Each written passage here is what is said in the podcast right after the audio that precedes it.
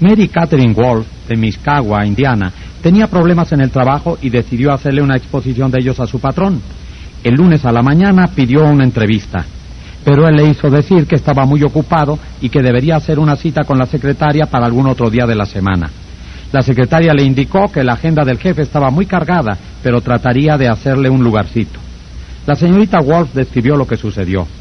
No recibí respuesta alguna de la secretaria durante toda la semana. Cada vez que la interrogaba me daba un motivo distinto por el que mi jefe no podía atenderme. El viernes a la mañana fui otra vez y tampoco hubo nada definido. Yo realmente quería verlo y hablarle de mis problemas antes del fin de semana, así que me pregunté cómo podría lograr enfrentarlo. Lo que hice fue esto. Le escribí una carta formal, en ella le decía que entendía perfectamente lo ocupado que estaba durante la semana, pero era importante que yo le hablara. Incluía un formulario hecho por mí y un sobre con mi nombre, y le pedía que por favor lo llenara o le pidiera a su secretaria que lo hiciera, y me lo enviara. El formulario decía esto, señorita Wolf, podré verla el día, a la hora, le concederé minutos de mi tiempo. Puse esta carta en su canasta de correspondencia a las once de la mañana. A las dos de la tarde miré mi correspondencia. Allí estaba mi sobre. Había respondido diciendo que podría verme esa tarde y me concedía diez minutos de su tiempo. Fui a verlo, hablamos durante más de una hora y mis problemas quedaron resueltos. Si yo no hubiera dramatizado el hecho de que realmente quería verlo, probablemente seguiría esperando que me dieran una cita. James B. Boynton tuvo que presentar una vez un extenso informe sobre el mercado. Su firma acababa de terminar un detallado estudio sobre una conocida marca de crema facial. Se necesitaba sin tardanza datos sobre la amenaza de una venta por debajo del costo. El cliente en perspectiva era uno de los más grandes y más formidables publicistas. La primera vez que fui a verlo, admitió el señor Boynton, me encontré desviado hacia una inútil discusión de los métodos empleados en la investigación. Discutimos, el hombre me dijo que me equivocaba y yo traté de demostrar que no. Gané finalmente la discusión y quedé satisfecho en cuanto a eso, pero terminó la entrevista y yo no había conseguido resultado alguno. La segunda vez no me preocupé por tablas de cifras y datos, dramaticé los hechos. Al entrar en el despacho de este hombre, lo vi hablando por teléfono. Mientras él seguía la conversación, abrí una valija y puse 32 frascos de crema facial sobre su escritorio. Eran productos conocidos por él, competidores del suyo. En cada frasco había puesto una etiqueta que exponía brevemente los resultados de la investigación comercial y cada uno daba con brevedad, dramáticamente, una historia del caso. Ya no hubo discusiones. Yo presentaba algo nuevo, diferente. El cliente tomó uno y después otro de los frascos y leyó las informaciones de las etiquetas. Se produjo una amistosa conversación. Me hizo muchas preguntas, intensamente interesado. Me había concedido solo diez minutos para exponer mis hechos, pero pasaron los diez y veinte y cuarenta y al cabo de una hora seguimos hablando. Presentaba yo esta vez los mismos hechos de antes, pero ahora empleaba la dramatización, el exhibicionismo, y ahí estaba toda la diferencia. Regla 11. Dramatice sus ideas. Capítulo 12. Cuando ninguna otra cosa le dé resultado, pruebe esto. Charles Schwab tenía un capataz de altos hornos cuyo personal no producía su cuota de trabajo. ¿Cómo es, preguntó Schwab, que un hombre de su capacidad no consigue que esta planta rinda lo que debe? No sé, respondió el hombre. He pedido a los obreros que trabajen más, les he dado el ejemplo, los he regañado, los he amenazado con el despido, pero nada se consigue, no producen y nada más. Estaba cayendo el día poco antes de que entrara a trabajar el turno de la noche. Deme un trozo de tiza, dijo Schwab, y luego, volviéndose a un obrero cercano, ¿cuántas veces descargó el horno el turno de hoy? Sin decir palabras, Schwab trazó un gran número seis en el piso y se alejó. Cuando entró el turno de la noche, los obreros vieron el seis y preguntaron qué significaba aquello. Hoy estuvo el jefe, fue la respuesta, y después de preguntarnos cuántas veces descargamos el horno, escribió en el piso ese seis el número que le dijimos. A la mañana siguiente volvió Schwab al taller, el turno de la noche había borrado el seis y escrito un siete. Cuando los obreros diurnos fueron a trabajar, vieron esa cifra, de modo que los de la noche creían ser mejores, ¿eh? Bien, Ya les iban a enseñar a trabajar. Se pusieron a la tarea con entusiasmo y cuando se marcharon aquella noche dejaron en el piso un enorme número 10. A poco, este taller que se había quedado atrás en producción rendía más que cualquier otro de la fábrica. ¿Cuál es el principio? Dejemos que Charles Schwab nos lo diga. La forma de conseguir que se hagan las cosas, dijo Schwab, es estimular la competencia. No hablo del estímulo sórdido, monetario, sino del deseo de superarse. El deseo de superarse, el desafío, arrojar el guante, un medio infalible de apelar a los hombres de carácter. Sin un desafío, Teodoro Roosevelt no habría sido jamás presidente de los Estados Unidos. Apenas de regreso de Cuba se le quería designar candidato a gobernador del estado de Nueva York. La oposición descubrió que ya no era residente legal en el Estado y Roosevelt, atemorizado, quería retirar su candidatura. Pero Tomás Collier Platt le arrojó el guante. Volviéndose de pronto hacia Roosevelt, exclamó con su voz potente, ¿Es un cobarde el héroe del Cerro de San Juan? Roosevelt emprendió la lucha, y lo demás es ya cosa de la historia. Ese desafío no solamente cambió su vida, sino que tuvo un efecto tremendo sobre la historia de la nación. Todos los hombres tienen temores, pero los valientes los olvidan y van adelante, a veces hasta la muerte, pero siempre hasta la victoria. Ese era el lema de la Guardia Real de la antigua Grecia. ¿Qué mayor desafío puede ofrecerse que la oportunidad de superar estos temores? Cuando Al Smith era gobernador de Nueva York, se vio en un grave aprieto. Sing Sing, la más famosa penitenciaría después de la Isla del Diablo, no tenía alcaide. A través de sus murallas corrían rumores muy feos, escándalos y otras cosas. Smith necesitaba un hombre fuerte para que dirigiera la prisión, un hombre de hierro. ¿Pero quién? Llamó a Lewis L. Owes de New Hampton. ¿Qué le parecería ir a hacerse cargo de Sing Sing? dijo jovialmente cuando Lowe estuvo ante él. Allí necesitaban a un hombre de experiencia. Lowe quedó al helado. Conocía los peligros de Sing Sing. Era un cargo político, sujeto a las variaciones de los caprichos políticos. Los alcaides entraban y salían de ahí rápidamente. Uno había durado apenas tres semanas y él tenía que tener en cuenta su carrera. ¿Valía la pena correr ese riesgo? Y entonces Smith, que advirtió su vacilación, se echó hacia atrás y sonrió. Joven, no lo puedo censurar por tener miedo. Es un lugar muy bravo. Necesita mucha valentía un hombre para ir allí y quedarse. Un desafío, ¿eh? Lowes aceptó entonces la idea de intentar una labor que requería un hombre de hierro. Fue a Sing Sing y se quedó allí, hasta ser el más famoso de los alcaides habidos en la penitenciaría. Su libro, Veinte mil años en Sing Sing, se vendió a centenares de miles de lectores. Lowes ha hablado por radio. Sus relatos de la vida en una prisión han inspirado muchas películas y su humanización de los criminales ha producido milagros en cuanto a las reformas carcelarias. Según mi experiencia, ha dicho Harvey S. Firestone, fundador de la gran empresa Firestone Tire and Rubber Company, con la paga por sí sola no se atrae ni se retiene a la gente de algún valor. Creo que es más bien el juego mismo. Frederick Hesberg, uno de los más grandes tratadistas del comportamiento humano, estuvo de acuerdo en este punto. Estudió en profundidad la actitud ante el trabajo de miles de personas, desde obreros de fábricas hasta importantes ejecutivos y descubrió que el factor más motivador, la faceta del trabajo que resultaba más estimulante era, ¿cuál creen ustedes? ¿El dinero? ¿Las buenas condiciones de trabajo? ¿Los beneficios adicionales? No, nada de eso. El principal factor motivador de la gente era el trabajo mismo. Si el trabajo era excitante e interesante, el obrero lo enfrentaba con gusto, y esa era toda la motivación que necesitaba para hacerlo bien. Eso es lo que encanta a toda persona que triunfa, el juego, la oportunidad de expresarse, la oportunidad de demostrar lo que vale, de destacarse, de ganar. Esto es lo que da atracción a las carreras pedestres, el deseo de sobresalir, el deseo de sentirse importante. Regla 12.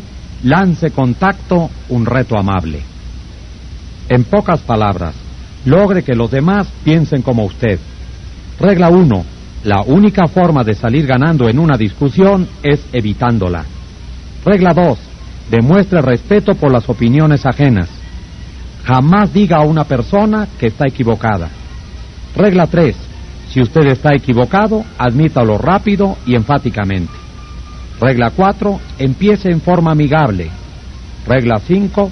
consiga que la otra persona diga sí, sí inmediatamente. Regla 6. Permita que la otra persona sea quien hable más. Regla 7. Permita que la otra persona sienta que la idea es de ella. Regla 8. Trate honradamente de ver las cosas desde el punto de vista de la otra persona. Regla 9. Muestre simpatía por las ideas y deseos de la otra persona. Regla 10. Apele a los motivos más nobles. Regla 11. Dramatice sus ideas. Regla 12. Lance, contacto, un reto amable.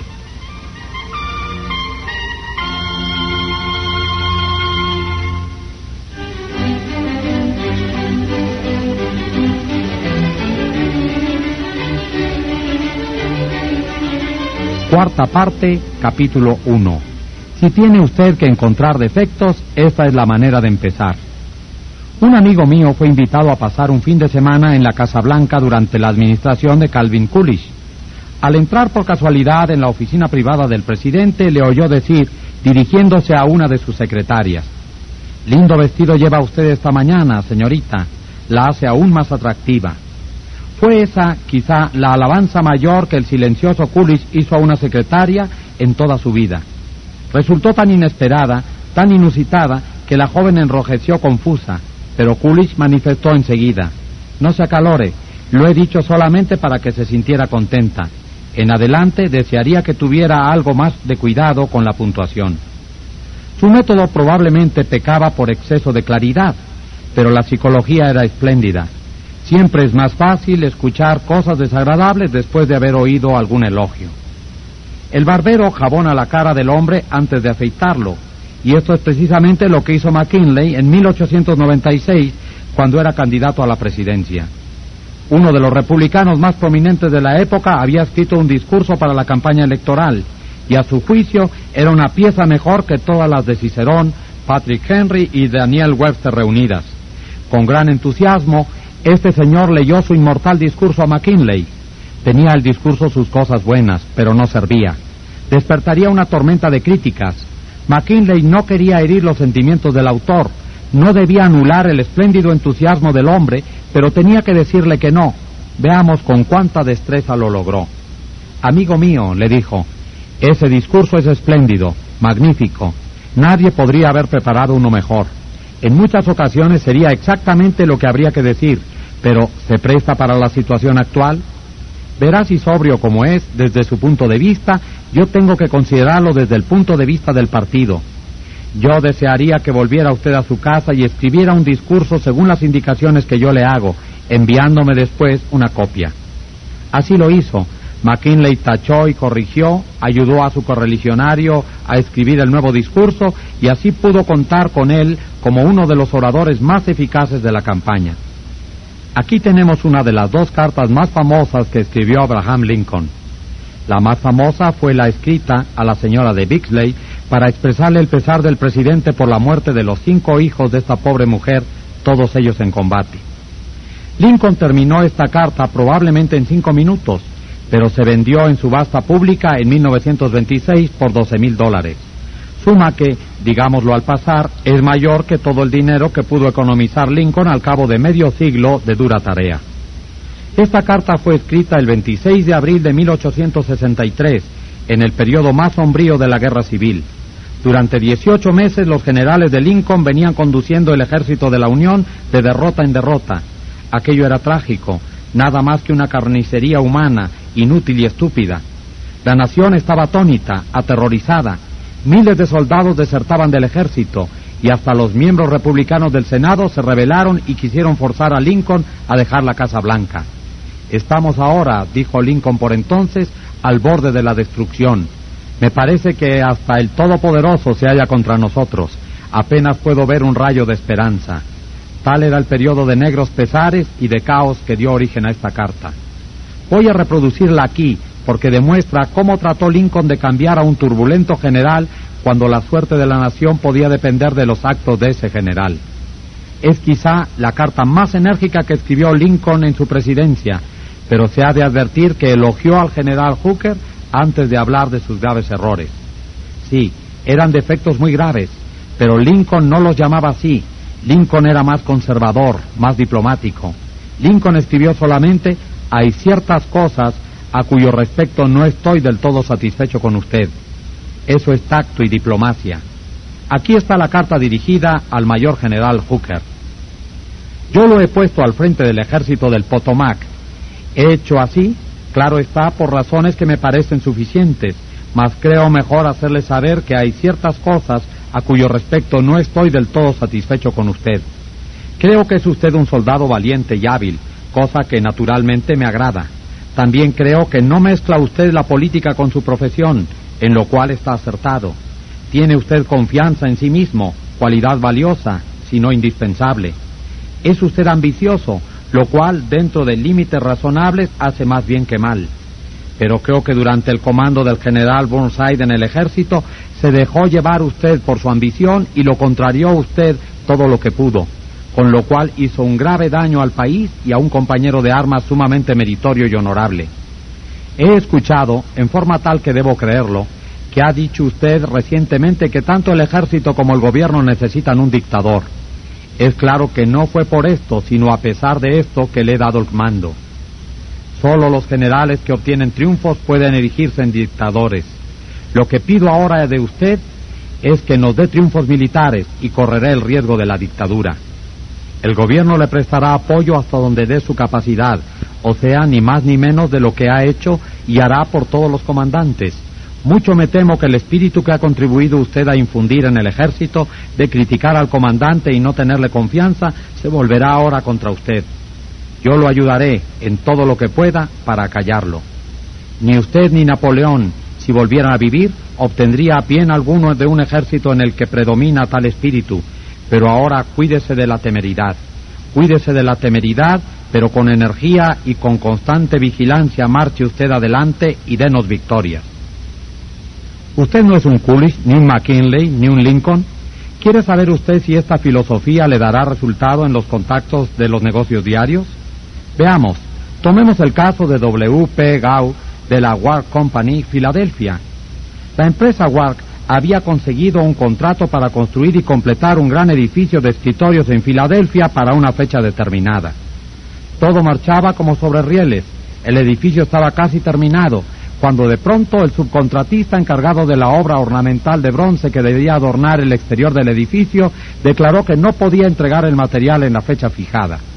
Toda la obra paralizada, grandes multas y tremendas pérdidas por la falla de un hombre. Hubo comunicaciones telefónicas a larga distancia, discusiones, conversaciones acaloradas, todo en vano. Por fin el señor Gau fue enviado a Nueva York para entrevistar a León en su cueva. ¿Sabe usted que es la única persona en Brooklyn con ese apellido? preguntó Gau apenas hubo entrado en el despacho del presidente. No lo sabía, repuso sorprendido el presidente. Así es, insistió Gau. Cuando salí del tren esta mañana, miré la guía telefónica para conocer su dirección y vi que es usted el único que tiene este apellido en la guía telefónica de Brooklyn. No lo sabía, repitió el presidente, y examinó con interés la guía de teléfonos. Luego, con orgullo, añadió, en realidad no es un apellido muy común. Mi familia vino de Holanda y se instaló en Nueva York hace casi 200 años. Siguió hablando unos minutos de su familia y sus antepasados. Cuando terminó, Gau lo felicitó por la importancia de la fábrica que tenía y la comparó elogiosamente con otras empresas similares que había conocido. He pasado toda la vida dedicado a este negocio, dijo el presidente, y estoy orgulloso de ser el dueño. ¿Le gustaría dar una vuelta por la fábrica? Durante esta gira de inspección, el señor Gau lo felicitó por el sistema de trabajo empleado y le explicó cómo y por qué le parecía superior al de algunos competidores. Gau comentó algunas máquinas poco comunes y el presidente le anunció que las había inventado él dedicó mucho tiempo a mostrar cómo funcionaban y los buenos resultados que daban. Insistió en que Gau lo acompañara a almorzar. Hasta entonces no se había pronunciado una palabra sobre el verdadero propósito de la visita del señor Gau. Después de almorzar, el presidente manifestó, ahora a lo que tenemos que hacer. Naturalmente yo sé por qué ha venido usted. No esperaba que nuestra entrevista sería tan agradable. Puede volver a Filadelfia con mi promesa de que el material para esa obra será fabricado y despachado a tiempo, aunque haya que retrasar la entrega de otros pedidos. El señor Gao consiguió lo que quería, sin pedirlo siquiera. El material llegó a tiempo y el edificio quedó terminado el día en que expiraba el contrato para su entrega. ¿Habría ocurrido lo mismo si Gao hubiera usado el método de la brusquedad que se suele emplear en tales ocasiones? Dorothy Grublewski, gerente de área del Federal Credit Union de Fort Momont, New Jersey, contó en una de nuestras clases cómo pudo ayudar a una de sus empleadas a producir más. Hace poco tomamos a una joven como cajera aprendiza. Su contacto con nuestros clientes era muy bueno, era correcta y eficiente en el manejo de transacciones individuales el problema aparecía al final de la jornada, cuando había que hacer el balance.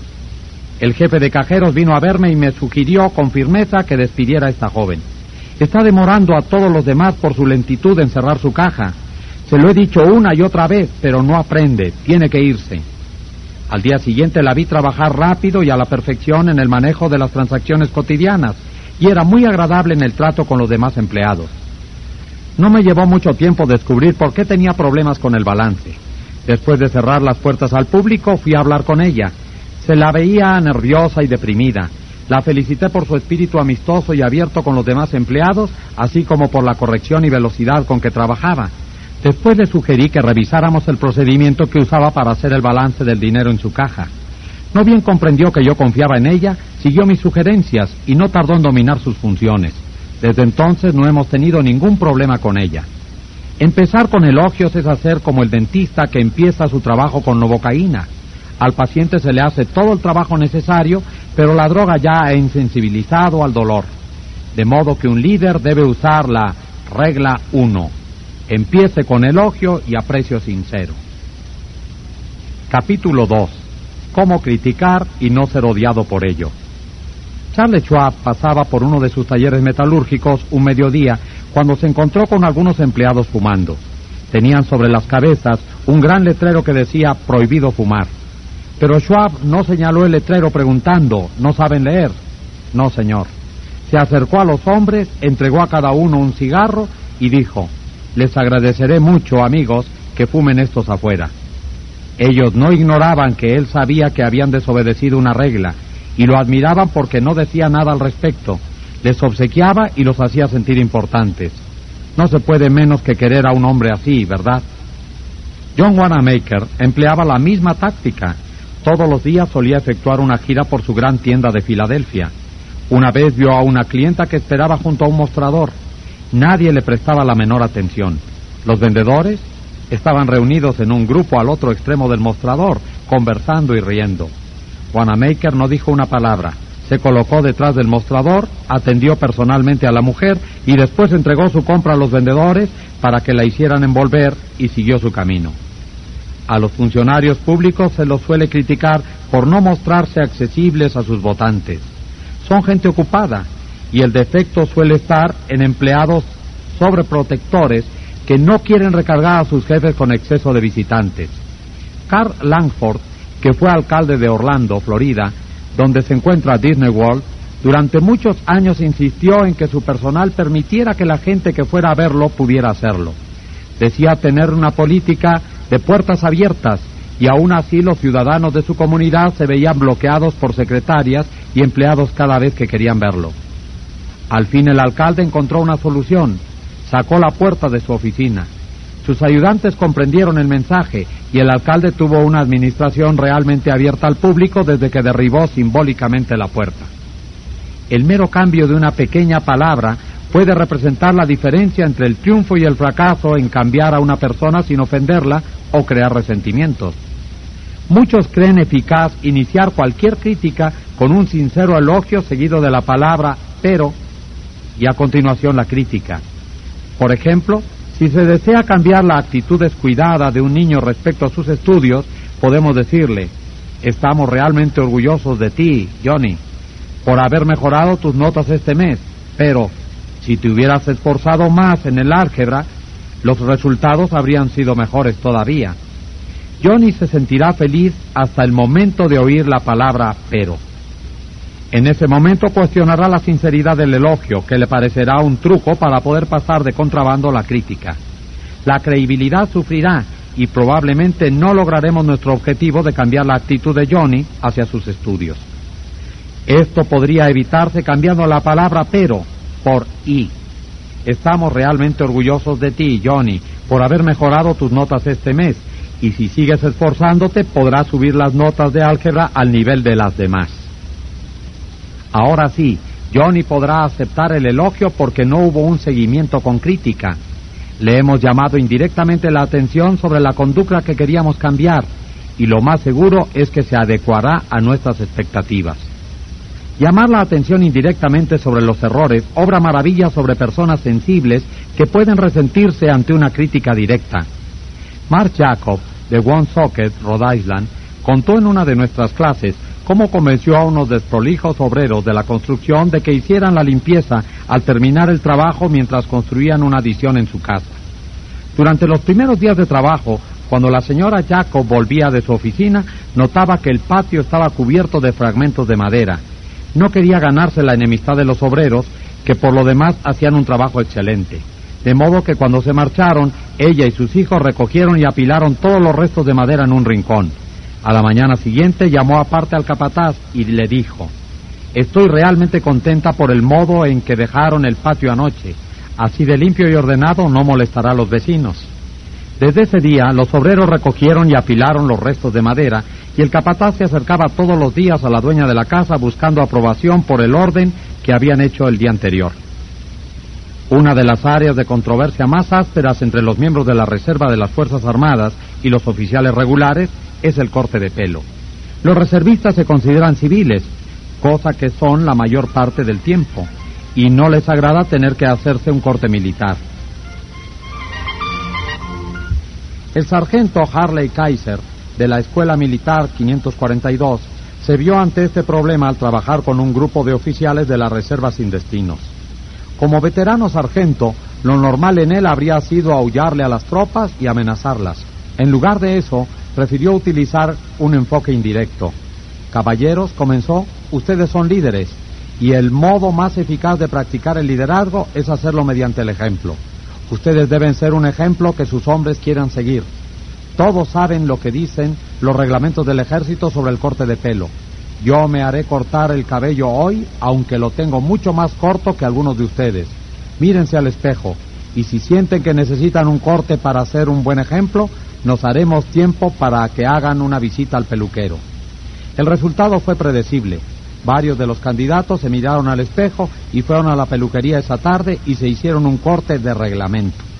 A la mañana siguiente, el sargento Kaiser comentó que ya podía ver el desarrollo de las cualidades de liderazgo en algunos miembros del escuadrón. El 8 de marzo de 1887 murió el elocuente Henry Ward Beecher. Al domingo siguiente, Raymond Abbott fue invitado a hablar desde el púlpito vacante por el deceso de Beecher. Ansioso de causar buena impresión, Abbott escribió, corrigió y pulió su sermón con el minucioso cuidado de un Flaubert. Después lo leyó a su esposa. Era pobre, como lo son casi todos los discursos escritos. La esposa, si hubiera tenido menos cordura, podría haber dicho, Lyman, eso es horrible, no sirve para nada, harás dormir a los fieles, parece un artículo de una enciclopedia. Al cabo de tantos años de predicar ya deberías saber de estas cosas. Por Dios, ¿por qué no hablas como un ser humano? ¿Por qué no eres natural? No vayas a leer ese discurso. Eso es lo que pudo decirle. Y si así hubiera hecho, ya se sabe lo que habría ocurrido. Y ella también lo sabía. Por eso se limitó a señalar que aquel discurso podría servir como un excelente artículo para una revista literaria. En otras palabras, lo ensalzó y al mismo tiempo sugirió sutilmente que como discurso no servía. Lyman Abbott comprendió la indicación, desgarró el manuscrito tan cuidadosamente preparado y predicó sin utilizar notas siquiera. Una eficaz manera de corregir los errores de los demás es, regla 2, llame la atención sobre los errores de los demás indirectamente. Capítulo 3. Hable primero de sus propios errores. Mi sobrina Josephine Carnegie había venido a Nueva York para trabajar como secretaria mía. Tenía 19 años, se había recibido tres años antes en la escuela secundaria y su experiencia de trabajo era apenas superior a cero. Hoy es una de las más perfectas secretarias del mundo, pero en los comienzos era, bueno, susceptible de mejorar. Un día en que empecé a criticarla, reflexioné. Un minuto, Del Carnegie. Espera un minuto. Eres dos veces mayor que Josephine. Has tenido diez mil veces más experiencia que ella en estas cosas. ¿Cómo puedes esperar que ella tenga tus puntos de vista, tu juicio, tu iniciativa, aunque sean mediocres? Y otro minuto, Dale. ¿Qué hacías tú a los 19 años? ¿No recuerdas los errores de borrico, los disparates de tonto que hacías? ¿No recuerdas cuando hiciste esto y aquello? Después de pensar un momento, honesta e imparcialmente, llegué a la conclusión de que el comportamiento de Josephine a los 19 años era mejor que el mío a la misma edad, y lamento confesar que con ello no hacía un gran elogio a Josephine. Desde entonces, cada vez que quería señalar un error a Josephine, solía comenzar diciendo, Has cometido un error, Josephine, pero bien sabe Dios que no es peor que muchos de los que he hecho. No has nacido con juicio, como pasa con todos. El juicio llega con la experiencia, y eres mejor de lo que era yo a tu edad. Yo he cometido tantas barrabasadas que me siento muy poco inclinado a censurarte. Pero, ¿no te parece que habría sido mejor hacer esto de tal o cual manera? No es tan difícil escuchar una relación de los defectos propios si el que la hace empieza admitiendo humildemente que también él está lejos de la perfección.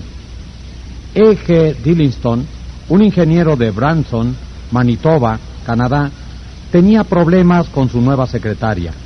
Las cartas que le dictaba llegaban a su escritorio para ser firmadas con dos o tres errores de ortografía por página.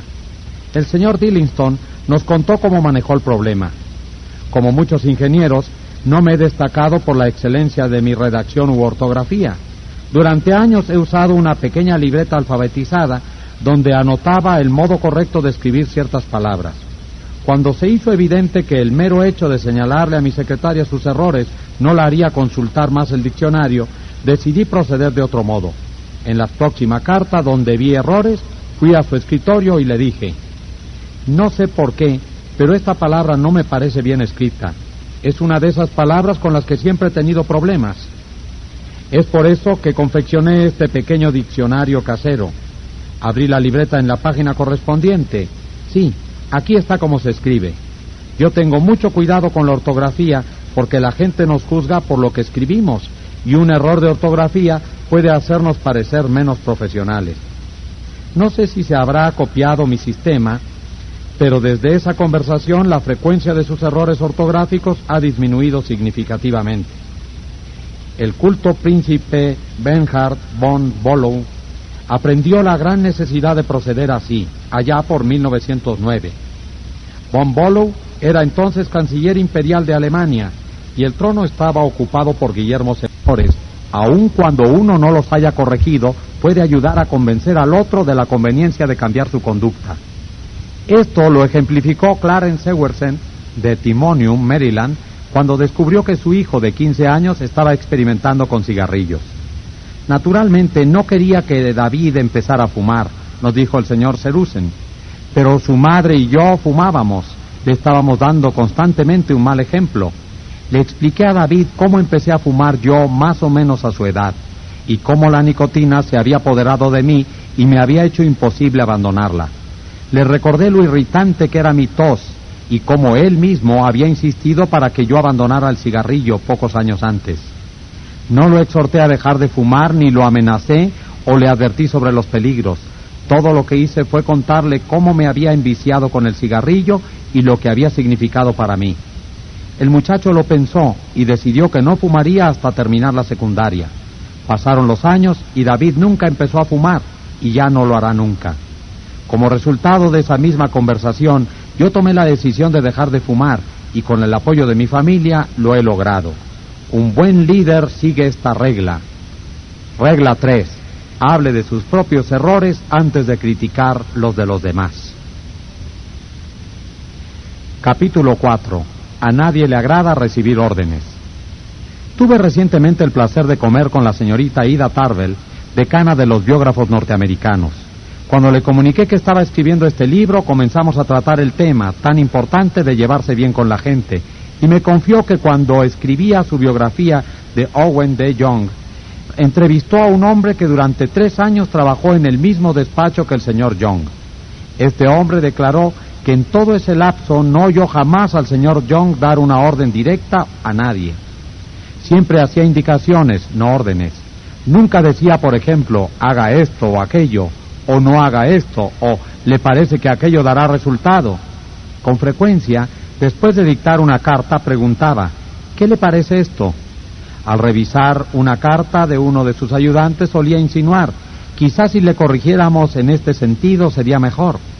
Siempre daba a los demás una oportunidad de hacer una u otra cosa, los dejaba hacer y los dejaba aprender a través de sus errores. Una técnica así facilita a cualquiera la corrección de sus errores. Una técnica así salva el orgullo de cada uno y le da una sensación de importancia, le hace querer cooperar en lugar de rebelarse. El resentimiento provocado por una orden violenta puede durar mucho tiempo, aun cuando la orden haya sido dada para corregir una situación evidentemente mala. Dan Santarelli, maestro de una escuela vocacional de Wyoming, Pensilvania, contó en una de nuestras clases cómo un estudiante suyo había bloqueado la entrada a uno de los talleres de la escuela estacionando ilegalmente su auto enfrente. Uno de los otros instructores irrumpió en la clase y preguntó en tono arrogante, ¿De quién es el auto que está bloqueando la entrada? Cuando el estudiante dueño del auto respondió, el instructor le gritó, saque ese auto ya mismo, o iré yo y lo remolcaré muy lejos. ¿Es cierto que ese estudiante había actuado mal? No debía haber estacionado en ese lugar, pero desde ese día no solo ese estudiante odió al instructor, sino que todos los estudiantes de la clase hicieron todo lo que pudieron para darle problemas al instructor y hacerle las cosas difíciles. ¿Cómo se habría podido manejar el problema? Preguntando de modo amistoso, ¿de quién es ese auto que está en la entrada? Y después sugiriendo que si se lo movía de ahí, podrían entrar y salir otros autos. El estudiante lo habría movido con gusto y ni él ni sus compañeros habrían quedado molestos y resentidos. Hacer preguntas no solo vuelve más aceptables las órdenes, sino que con frecuencia estimula la creatividad de la persona a quien se le pregunta. Es más probable que la gente acepte con gusto una orden si ha tomado parte en la decisión de la cual emanó la orden. Cuando Jan McDonald de Johannesburg, Sudáfrica, gerente general de una pequeña fábrica especializada en partes de máquinas de precisión, tuvo la oportunidad de aceptar un pedido muy grande, estaba convencido de que no podría mantener la fecha prometida de entrega. El trabajo ya agendado en la fábrica y el plazo tan breve que se le daba para esta entrega hacían parecer imposible que aceptara el pedido. En lugar de presionar a sus empleados para que aceleraran el trabajo, llamó a una reunión general, les explicó la situación y les dijo cuánto significaría para la compañía poder aceptar este pedido. Después empezó a hacer preguntas. ¿Hay algo que podamos hacer para entregar el pedido? ¿A alguien se le ocurre una modificación en nuestro proceso de modo que podamos cumplir con el plazo? ¿Habría algún modo de reordenar nuestros horarios que pueda ayudarnos? Los empleados propusieron ideas e insistieron en que se aceptara el pedido. Lo enfrentaron con una actitud de podemos hacerlo y el pedido fue aceptado, producido y entregado a tiempo. Un líder eficaz utilizará la regla 4. Haga preguntas en vez de dar órdenes. Capítulo 5. Permita que la otra persona salve su prestigio. Hace años, la General Electric Company se vio ante la delicada necesidad de retirar a Charles Steinmetz de la dirección de un departamento. Steinmetz, genio de primera magnitud en todo lo relativo a electricidad, era un fracaso como jefe del departamento de cálculos. Pero la compañía no quería ofenderlo. Era un hombre indispensable y sumamente sensible. Se le dio, pues, un nuevo título. Se lo convirtió en ingeniero consultor de la General Electric Company nuevo título para el trabajo que ya hacía, al mismo tiempo que se puso a otro hombre al frente del departamento. Steinmetz quedó encantado y también los directores de la compañía habían maniobrado con su astro más temperamental sin producir una tormenta al dejarlo que salvara su prestigio. Salvar el prestigio. Cuán importante, cuán vitalmente importante es esto, y cuán pocos entre nosotros nos detenemos a pensarlo pisoteamos los sentimientos de los demás para seguir nuestro camino, descubrimos defectos, proferimos amenazas, criticamos a un niño o a un empleado frente a los demás, sin pensar jamás que herimos el orgullo del prójimo. Y unos minutos de pensar, una o dos palabras de consideración, una comprensión auténtica de la actitud de la otra persona contribuiría poderosamente a aligerar la herida. Recordemos esto la próxima vez que nos veamos en la desagradable necesidad de despedir a un empleado. Despedir empleados no es muy divertido, ser despedido lo es menos todavía, dice una carta que me escribió Marshall A. Granger, contador público.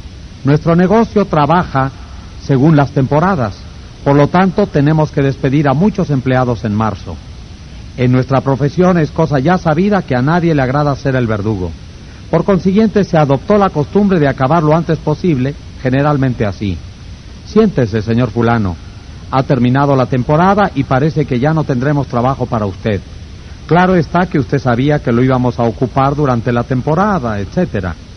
El efecto que se causaba en los empleados era de decepción, la sensación de que se los había dejado en la estacada. Casi todos ellos eran contadores permanentes y no conservaban cariño alguno por una casa que los dejaba en la calle con tan pocas contemplaciones. Yo decidí hace poco despedir a nuestros empleados extraordinarios con un poco más de tacto y consideración He llamado a cada uno a mi despacho después de considerar cuidadosamente el trabajo rendido durante el invierno y les he dicho algo así. Señor fulano, ha trabajado usted muy bien, si así ha sido. La vez que lo enviamos a Newark tuvo una misión difícil. No obstante, la cumplió usted con grandes resultados y queremos hacerle saber que la casa se siente orgullosa de usted. Progresará mucho donde quiera que trabaje. La casa cree en usted y no queremos que lo olvide. El efecto obtenido es que los empleados despedidos se marchan con la sensación de que no se los deja en la estacada. Saben que si tuviéramos trabajo para ellos los conservaríamos. Y cuando los necesitamos nuevamente, vienen con gran afecto personal. En una sesión de nuestro curso, dos alumnos hablaron ejemplificando los aspectos negativos y positivos de permitir que la otra persona salve su prestigio. Fred Clark, de Harrisburg, Pensilvania, contó un incidente que había tenido lugar en su compañía. En una de nuestras reuniones de producción, un vicepresidente le hacía preguntas muy insistentes a uno de nuestros supervisores de producción respecto a un proceso determinado. Su tono de voz era agresivo y se proponía demostrar fallas en la actuación de este supervisor. Como no quería quedar mal delante de sus compañeros, el supervisor era evasivo en sus respuestas. Esto hizo que el vicepresidente perdiera la paciencia le gritara al supervisor y lo acusara de mentir. En unos pocos momentos se destruyó toda la buena relación de trabajo que hubiera podido existir antes del encuentro. A partir de ese momento, este supervisor, que básicamente era un buen elemento, dejó de ser de toda utilidad para nuestra compañía. Pocos meses después abandonó nuestra firma y fue a trabajar para un competidor, donde según tengo entendido ha hecho una espléndida carrera. Otro participante de la clase, Anne Masone, contó un incidente similar que había tenido lugar en su trabajo, pero con qué diferente enfoque y resultados. La señorita Masone, especialista en mercado de una empresa empacadora de alimentos, recibió su primera tarea de importancia, la prueba de mercado de un producto nuevo. Le conté a la clase. Cuando llegaron los resultados de la prueba, me sentí morir. Había cometido un grave error en la planificación y ahora toda la prueba tendría que volver a hacerse. Para empeorar las cosas, no tenía tiempo de exponerle la situación a mi jefe antes de la reunión de esa mañana, en la que debía informar de este proyecto. Cuando me llamaron para dar el informe, yo temblaba de pavor. Había hecho todo lo posible por no derrumbarme, pero resolví que no lloraría y no les daría ocasión a todos esos hombres de decir que las mujeres no pueden recibir tareas de responsabilidad por ser demasiado emocionales. Di un informe muy breve diciendo que debido a un error tendría que repetir todo el estudio, cosa que haría antes de la próxima reunión. Me senté esperando que mi jefe estallara, pero no lo hizo. Me agradeció mi trabajo y observó que no era infrecuente que alguien cometiera un error la primera vez que se le asignaba una tarea de importancia y que confiaba en que el informe final sería correcto y útil para la compañía. Me aseguró, delante de todos mis colegas, que tenía fe en mí y sabía que yo había puesto lo mejor de mí y que el motivo de esta falla era mi falta de experiencia, no mi falta de capacidad. Salí de esa reunión caminando en las nubes y juré que nunca decepcionaría a ese extraordinario jefe que tenía. Aun cuando tengamos razón y la otra persona esté claramente equivocada, solo haremos daño si le hacemos perder prestigio. El legendario escritor y pionero de la aviación A. de Saint-Exupéry escribió, No tengo derecho a decir o hacer nada que disminuya a un hombre ante sí mismo. Lo que importa no es lo que yo pienso de él, sino lo que él piensa de sí mismo. Herir a un hombre en su dignidad es un crimen. Un auténtico líder siempre seguirá la regla 5. Permita que la otra persona salve su propio prestigio. Capítulo 6. Cómo estimular a las personas hacia el triunfo. Pete Barlow, un viejo amigo, tenía un número de perros y caballos amaestrados y pasó la vida viajando con circos y compañías de variedades. Me encantaba ver cómo adiestraba a los perros nuevos para su número. Noté que en cuanto el perro demostraba el menor progreso, Pete lo palmeaba y elogiaba y le daba golosinas. Esto no es nuevo. Los domadores de animales emplean esa técnica desde hace siglos. ¿Por qué entonces no utilizamos igual sentido común cuando tratamos de cambiar a la gente que cuando tratamos de cambiar a los perros? ¿Por qué no empleamos golosinas en lugar de un látigo? ¿Por qué no recurrimos al elogio en lugar de la censura? Elogiemos hasta la menor mejora. Esto hace que los demás quieran seguir mejorando. En su libro No soy gran cosa, nena, pero soy todo lo que puedo ser, el psicólogo Jay Slayer comenta, el elogio es como la luz del sol para el espíritu humano. No podemos florecer y crecer sin él. Y aún así, aunque casi todos estamos siempre listos para aplicar a la gente el viento frío de la crítica, siempre sentimos cierto desgano cuando se trata de darle a nuestro prójimo la luz cálida del elogio. Al recordar mi vida, puedo ver las ocasiones en que unas pocas palabras de elogio cambiaron mi porvenir entero. ¿No puede usted decir lo mismo de su vida? La historia está llena de notables ejemplos de esta magia del elogio. Por ejemplo, hace medio siglo, un niño de 10 años trabajaba en una fábrica de Nápoles. Anhelaba ser cantor, pero su primer maestro lo desalentó. Le dijo que no podría cantar jamás, que no tenía voz, que tenía el sonido del viento en las persianas. Pero su madre, una pobre campesina, lo abrazó y ensalzó y le dijo que sí, que sabía que cantaba bien, que ya notaba sus progresos, y anduvo descalza mucho tiempo a fin de economizar el dinero necesario para las lecciones de música de su hijo. Los elogios de aquella campesina, sus palabras de aliento, cambiaron la vida entera de aquel niño. Quizá haya oído usted hablar de él. Se llamaba Caruso. Fue el más famoso y el mejor cantante de ópera de su tiempo. A comienzos del siglo XIX, un jovenzuelo de Londres aspiraba a ser escritor, pero todo parecía estar en su contra. No había podido ir a la escuela más de cuatro años. Su padre había sido arrojado a una cárcel porque no podía pagar sus deudas y este jovencito conoció a menudo las punzadas del hambre. Por fin consiguió un empleo para pegar etiquetas en botellas de betún dentro de un depósito lleno de ratas. Y de noche dormía en un triste desván junto con otros dos niños, ratas de albañal en los barrios pobres. Tan poca confianza tenía en sus condiciones de escritor que salió a hurtadillas una noche a despachar por correo su primer manuscrito, para que nadie pudiera reírse de él. Un cuento tras otro le fue rechazado. Finalmente llegó el gran día en que le aceptaron uno. Es cierto que no le pagaban un centavo, pero un director lo elogiaba. Un director de diario lo reconocía como escritor. Quedó el mozo tan emocionado que ambuló sin destino por las calles lleno los ojos de lágrimas. El elogio, el reconocimiento que recibía al conseguir que imprimieran un cuento suyo, cambiaba toda su carrera, pues si no hubiera sido por ello, quizá habría pasado la vida entera trabajando como hasta entonces. Es posible que hayan oído ustedes hablar de este jovenzuelo. Se llamaba Charles Dickens. Otro niño de Londres trabajaba en una tienda de comestibles. Tenía que levantarse a las cinco, barrer la tienda y trabajar después como esclavo durante catorce horas. Era una esclavitud, en verdad, y el mozo la despreciaba. Al cabo de dos años no pudo resistir más.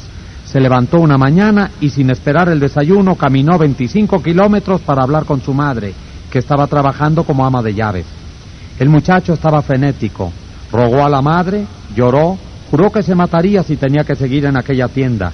Después escribió una extensa y patética carta a su viejo maestro de escuela, declarando que estaba desalentado, que ya no quería vivir. El viejo maestro lo elogió un poco y le aseguró que era un joven muy inteligente, apto para cosas mejores, y le ofreció trabajo como maestro. Esos elogios cambiaron el futuro del mozo, y dejaron una impresión perdurable en la historia de la literatura inglesa, porque aquel niño ha escrito desde entonces innumerables libros y ha ganado cantidades enormes de dinero con su pluma. Quizá lo conozca usted, se llamaba H. G. Wells. El uso del elogio en lugar de la crítica es el concepto básico de las enseñanzas de B. F. Skinner. Este gran psicólogo contemporáneo ha mostrado, por medio de experimentos con animales y con seres humanos, que minimizando las críticas y destacando el elogio, se reforzará lo bueno que hace la gente y lo malo se atrofiará por falta de atención. John Paul, de Rocky Mount, Carolina del Norte, usó el método en el trato con sus hijos.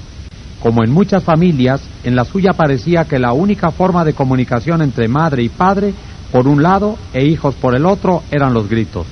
Y como suele suceder, los chicos se ponían un poco peores en lugar de un poco mejores después de cada una de tales sesiones, y los padres también. El problema no parecía tener una solución a la vista. El señor Paul decidió usar algunos de los principios que estaba aprendiendo en nuestro curso. Nos contó. Decidimos probar con los elogios en lugar de la crítica a sus defectos. No era fácil cuando todo lo que podíamos ver eran las cosas negativas de nuestros hijos. Fue realmente duro encontrar algo que elogiar.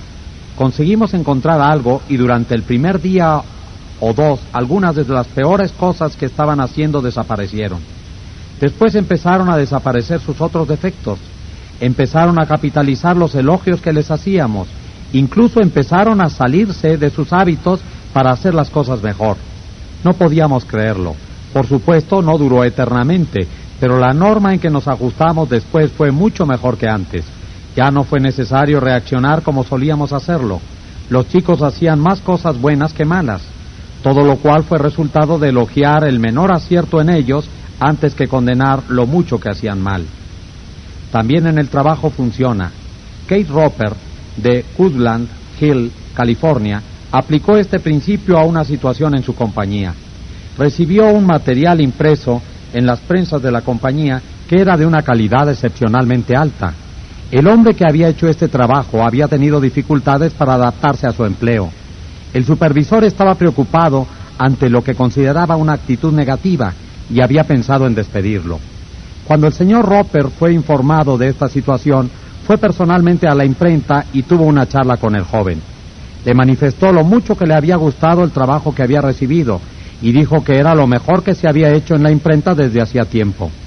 Se tomó el trabajo de señalar en qué aspectos la impresión había sido excelente y subrayó lo importante que sería la contribución de este joven a la compañía.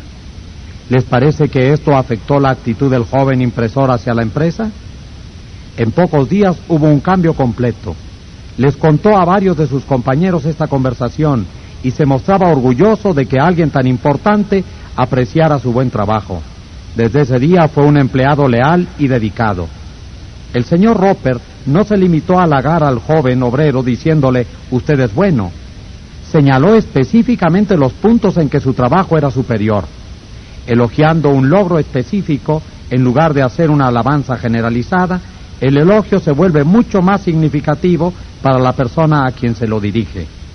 A todos les agrada ser elogiados, pero cuando el elogio es específico, se lo recibe como sincero no algo que la otra persona puede estar diciendo solo para hacernos sentir bien. Recordémoslo, todos anhelamos aprecio y reconocimiento y podríamos hacer casi cualquier cosa por lograrlo, pero nadie quiere mentiras ni adulación. Lo repetiré una vez más, los principios que se enseñan en este libro solo funcionarán cuando provienen del corazón. No estoy promoviendo trucos, estoy hablando de un nuevo modo de vida. No hablemos ya de cambiar a la gente. Si usted y yo inspiramos a aquellos con quienes entramos en contacto para que comprendan los ocultos tesoros que poseen, podemos hacer mucho más que cambiarlos, podemos transformarlos literalmente.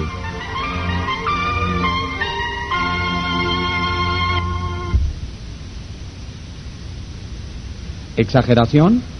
Escuche usted estas sabias palabras del profesor William James de Harvard el más distinguido psicólogo y filósofo quizá que ha tenido Norteamérica. En comparación con lo que deberíamos ser, solo estamos despiertos a medias. Solamente utilizamos una parte muy pequeña de nuestros recursos físicos y mentales. En términos generales, el individuo humano vive así muy dentro de sus límites. Posee poderes de diversas suertes que habitualmente no utiliza. Sí, usted mismo posee poderes de diversas suertes que habitualmente no utiliza. Y uno de esos poderes que no utiliza en toda su extensión es la mágica capacidad para elogiar a los demás e inspirarlos a comprender sus posibilidades latentes.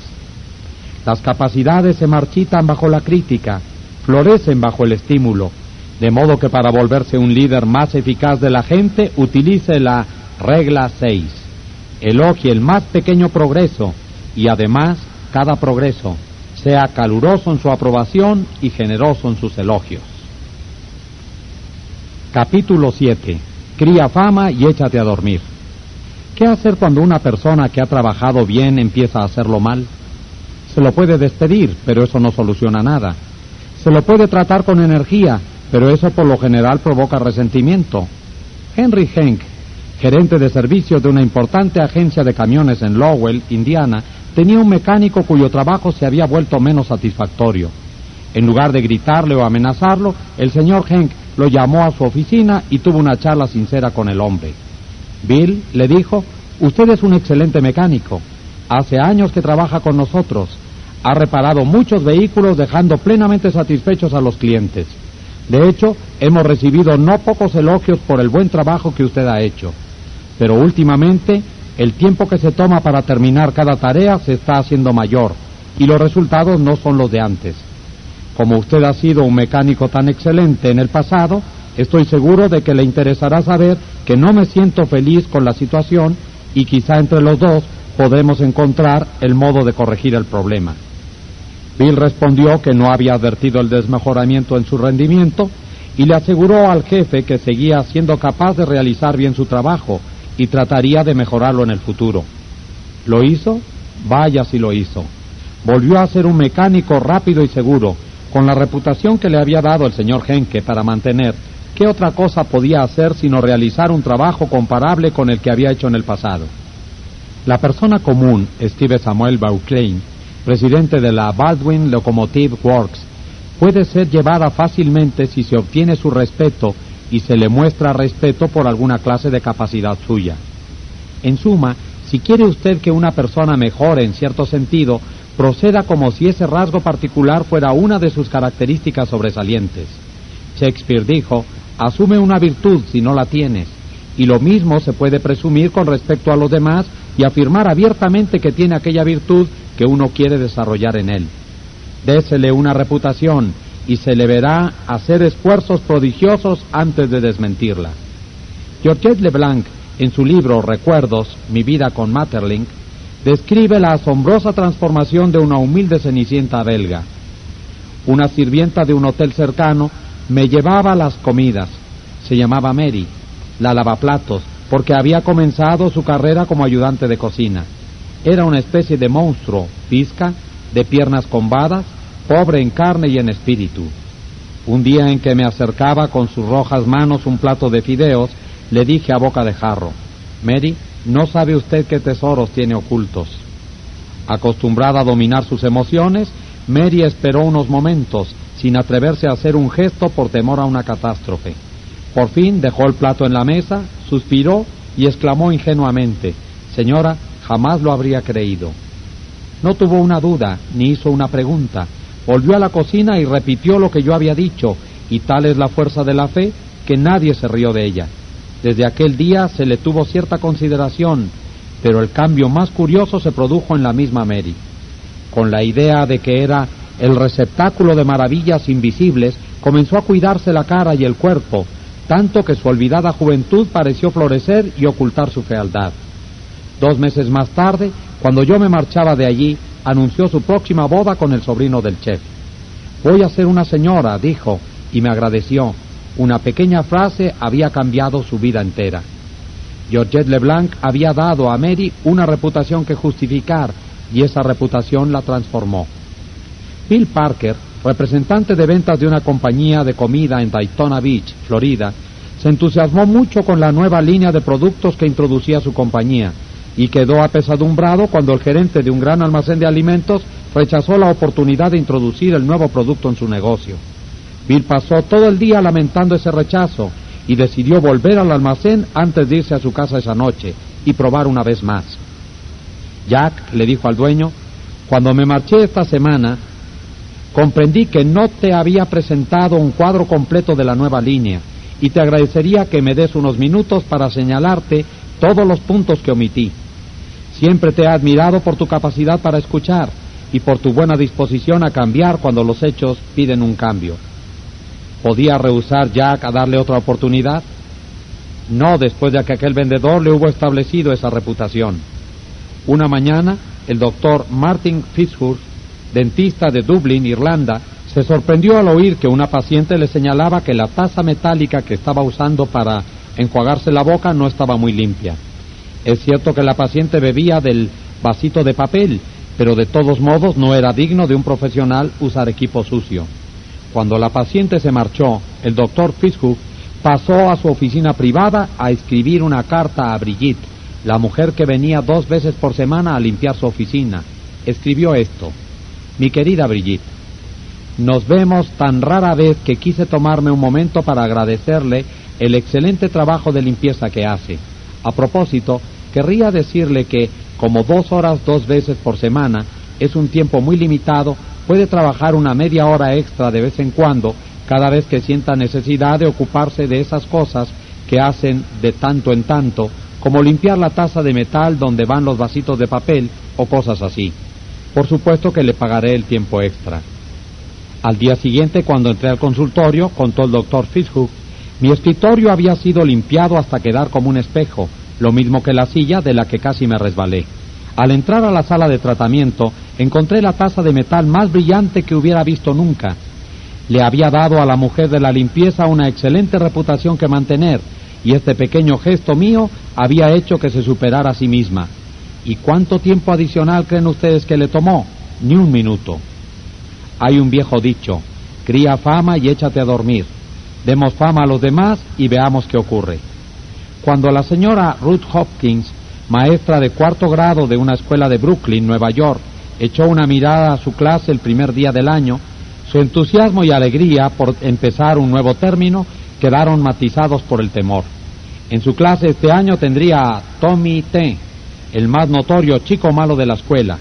Su maestra de tercer grado se había quejado constantemente de Tommy T.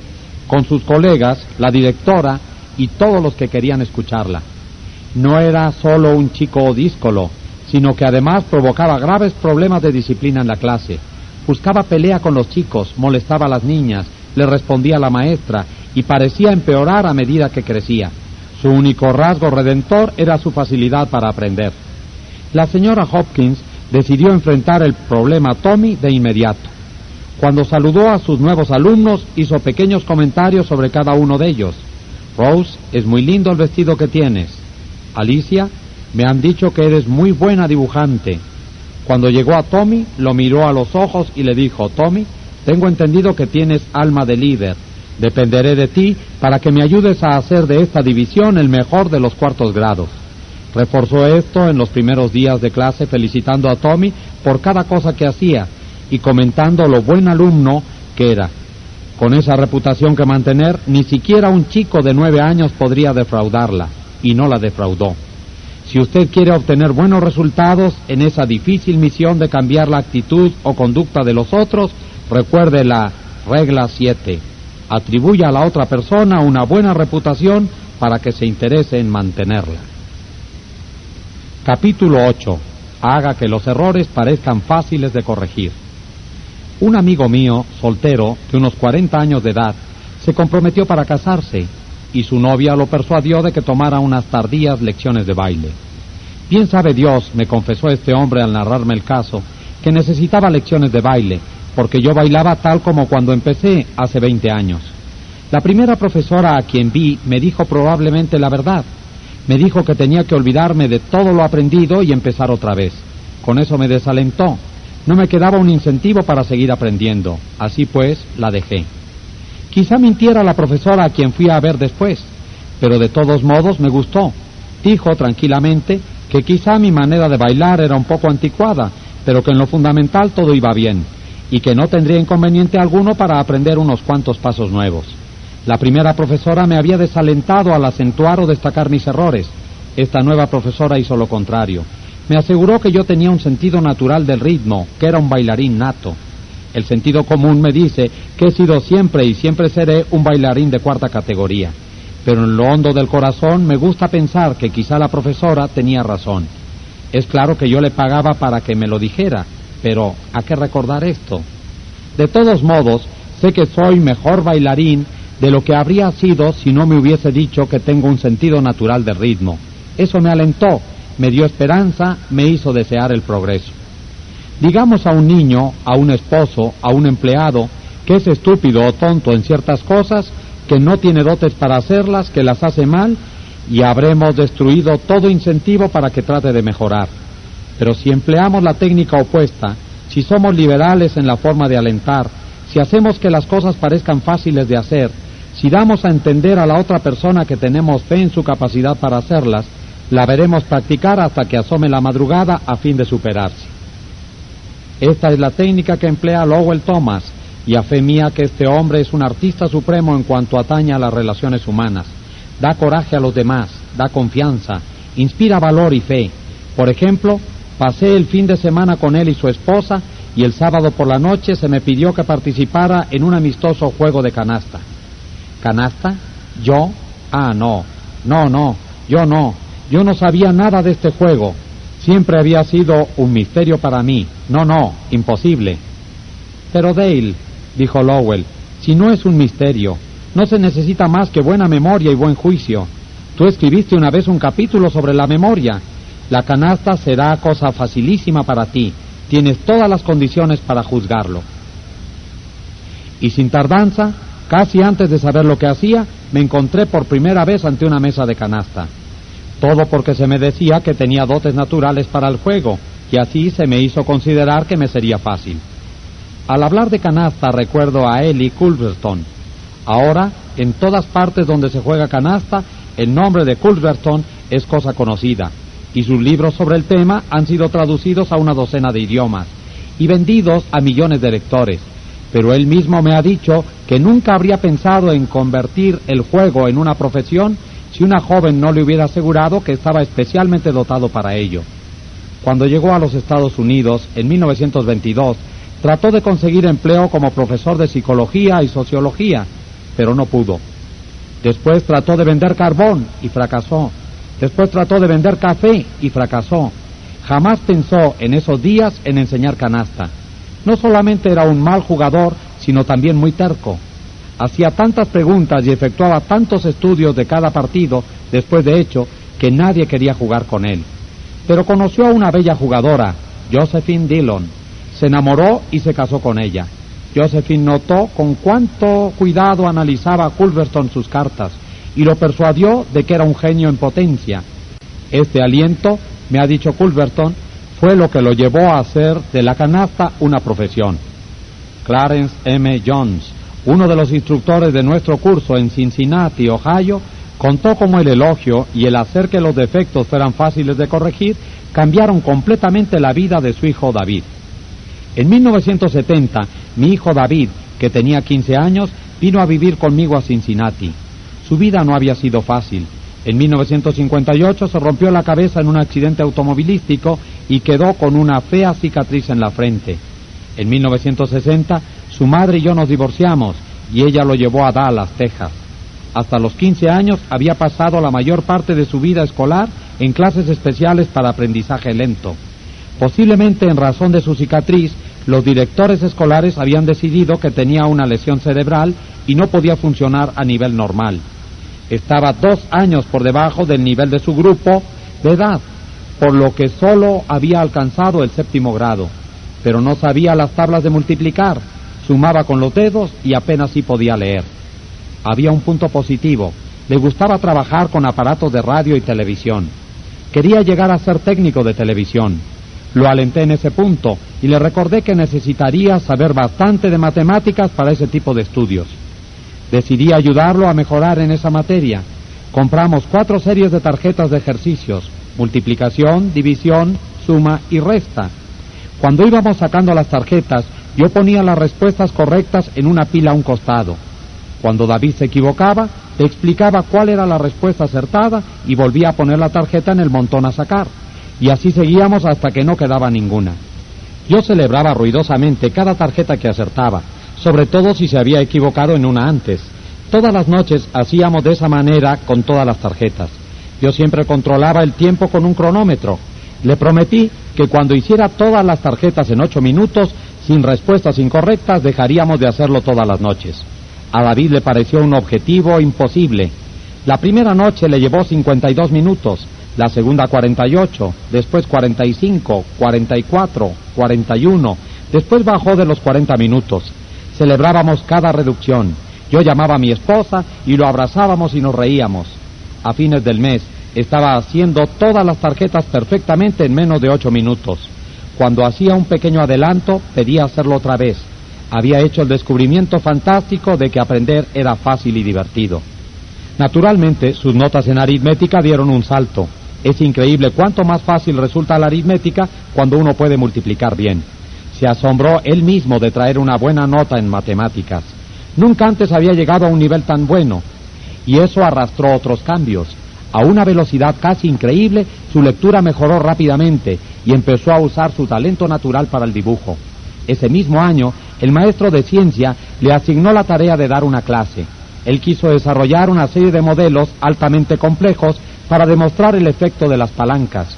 Ese trabajo no solo exigía habilidad en el dibujo y la fabricación de modelos, sino también en matemáticas aplicadas. Su clase ganó el primer premio en la feria científica de la escuela y fue enviada a la competencia interescolar y ganó el tercer premio de toda la ciudad de Cincinnati. Con eso bastó. Aquí estaba el chico que había repetido dos grados, que había sido diagnosticado con lesión cerebral, al que sus compañeros de clase habían llamado Frankenstein y le habían dicho que los sesos se le habían salido por la herida. De pronto descubría que realmente podía aprender y lograr cosas. El resultado, a partir del último término del octavo grado y a lo largo de toda la secundaria, nunca dejó de estar en el cuadro de honor. No bien descubrió que aprender era fácil, toda su vida cambió. Si quiere ayudar a los otros a mejorar, recuerde la regla 8. Aliente a la otra persona. Haga que los errores parezcan fáciles de corregir. Capítulo 9. Procure que la otra persona se sienta satisfecha de hacer lo que usted quiere. En 1915 los Estados Unidos estaban atemorizados. Durante más de un año las naciones de Europa se mataban en una escala jamás soñada en los sangrientos anales de la historia de la humanidad. ¿Se podría conseguir la paz? Nadie lo sabía. Pero Woodrow Wilson estaba decidido a hacer la prueba. Decidió enviar un representante personal, un emisario de paz, para conferenciar con los señores de la guerra en Europa. William Jennings Bryan secretario de Estado, abogado de la paz, ansiaba hacer el viaje. Veía en él la oportunidad de realizar un gran servicio e inmortalizar su nombre. Pero Wilson designó a otro hombre, a su amigo íntimo, el coronel Edward M. House, y a House le cupo la espinosa misión de dar la desagradable noticia a Brian sin ofenderlo. Brian estaba muy decepcionado cuando supo que yo iba a Europa como emisario de paz ha anotado el coronel House en su diario. Dijo que había pensado ir él. Yo le contesté que el presidente consideraba imprudente efectuar esta gestión en forma oficial y que el viaje de Bryan despertaría mucha atención y la gente se preguntaría por qué iba a Europa. ¿Advierte usted la insinuación?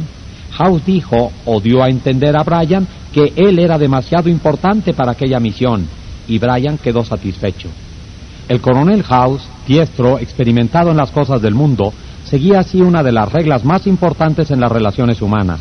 Procure que la otra persona se sienta satisfecha de hacer lo que usted sugiere.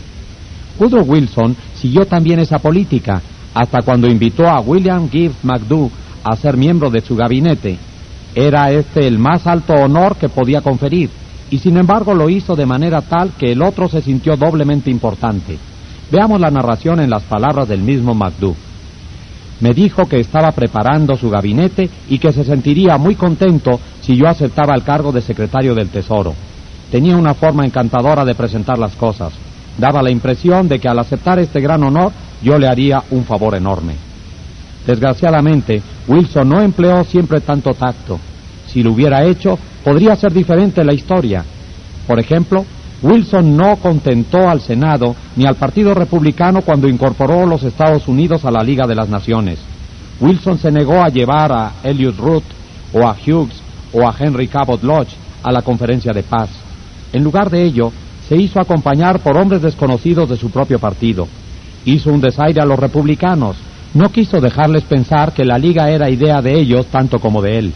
Se negó a permitirles una participación y como resultado de estos errores en el manejo de las relaciones humanas, Wilson destruyó su carrera, arruinó su salud, abrevió su vida, hizo que los Estados Unidos quedaran al margen de la liga y alteró la historia del mundo. No solo los estadistas y diplomáticos usan este método para hacer que la gente se sienta feliz haciendo lo que ellos quieren que haga. Dale O. Farrier, de Fort Wayne, Indiana, nos contó cómo alentó a uno de sus hijos a hacer con buena voluntad sus tareas. Una de las tareas de Jeff era recoger las peras de abajo del peral, para que la persona que estaba cortando el césped no tuviera que detenerse a hacerlo. No le gustaba ese trabajo y con frecuencia no lo hacía. O lo hacía tan mal que el que manejaba la cortadora de césped tenía que detenerse y recoger varias peras que el niño había pasado por alto. En lugar de tener un enfrentamiento violento con él, salí un día cuando se preparaba para hacer el trabajo y le dije, Jeff, haré un trato contigo. Por cada cesta llena de peras que recojas te pagaré un dólar. Pero cuando hayas terminado, por cada pera que yo encuentre en el patio, te cobraré un dólar. ¿Qué te parece? Como podría esperarse, no solo recogió todas las peras hasta la última, sino que tuve que vigilarlo para que no arrancara más del árbol para llenar sus cestas. Conozco a un hombre que ha rechazado muchas invitaciones para hablar, invitaciones hechas por amigos, por personas a quienes está obligado, pero lo hace con tal destreza que los demás quedan contentos con la negativa. ¿Cómo lo consigue?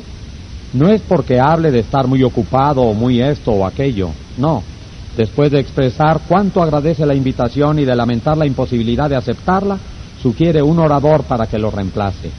En otras palabras, no da tiempo a que los demás se sientan desagradados por la negativa. Logra que los demás piensen inmediatamente en algún orador reemplazante. Gunther Smith, que siguió nuestro curso en Alemania Occidental, contó sobre una empleada en su almacén de comestibles que olvidaba poner las tarjetas con los precios en los estantes donde se exhibían los productos. Esto provocaba confusión y quejas por parte de los clientes. Recordatorios, admoniciones, enfrentamientos no servían de nada. Al fin, el señor Smith la llamó a su oficina y le dijo que la nombraría supervisora de marcación de precios de todo el almacén, y ella sería la responsable de mantener cada producto con su precio bien visible.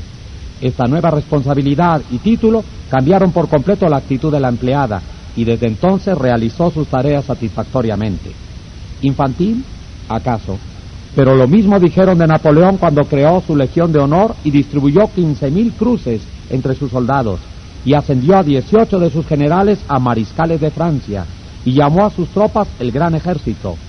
Se criticó a Napoleón por dar juguetes a veteranos endurecidos en muchas guerras y Napoleón respondió a ello, los hombres son manejados por los juguetes. Esta técnica de conceder títulos de autoridad rindió resultados a Napoleón y lo rendirá también para usted.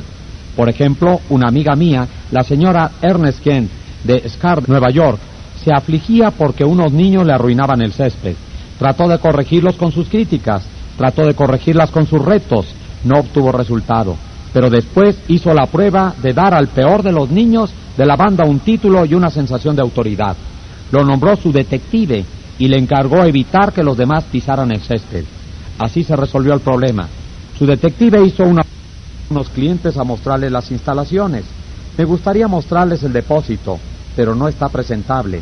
Si usted puede barrerlo, apilar la mercadería con prolijidad y limpiar el mostrador, nos hará lucir más eficientes y usted habrá hecho su parte para darle una buena imagen a nuestra compañía. ¿Se sentirá feliz Juan haciendo lo que se le sugiere? Probablemente no muy feliz, pero más que si no se le hubiera indicado sus beneficios. Suponiendo que uno sabe que Juan se enorgullece de la higiene de su depósito y está interesado en contribuir a la imagen de la compañía, habrá más probabilidades de que coopere. También se le ha indicado a Juan que ese trabajo habrá que hacerlo tarde o temprano, y si lo hace ahora ya no causará problemas en el futuro. Es ingenuo creer que siempre se obtiene una reacción favorable de la otra persona cuando se usan estos métodos, pero la experiencia de la mayoría indica que es más probable cambiar actitudes de este modo que no usando estos principios. Y si con ello se aumenta el rendimiento, aunque más no sea en un 10%, usted es un líder un 10% más eficaz y este es su beneficio. Es más probable que la gente haga lo que usted sugiere cuando se usa la regla 9. Procure que la otra persona se sienta satisfecha de hacer lo que usted sugiere. En pocas palabras, sea un líder. El trabajo de un líder consiste, entre otras cosas, en cambiar la actitud y conducta de su gente. Algunas sugerencias para lograrlo. Regla 1. Empiece con elogio y aprecio sincero. Regla 2. Llame la atención sobre los errores de los demás indirectamente. Regla 3. Hable de sus propios errores antes de criticar los de los demás. Regla 4. Haga preguntas en vez de dar órdenes. Regla 5. Permita que la otra persona salve su propio prestigio. Regla 6. Elogie el más pequeño progreso y además cada progreso. Sea caluroso en su aprobación y generoso en sus elogios. Regla 7 atribuya a la otra persona una buena reputación para que se interese en mantenerla. Regla 8. Aliente a la otra persona, haga que los errores parezcan fáciles de corregir. Regla 9. Procure que la otra persona se sienta satisfecha de hacer lo que usted sugiere.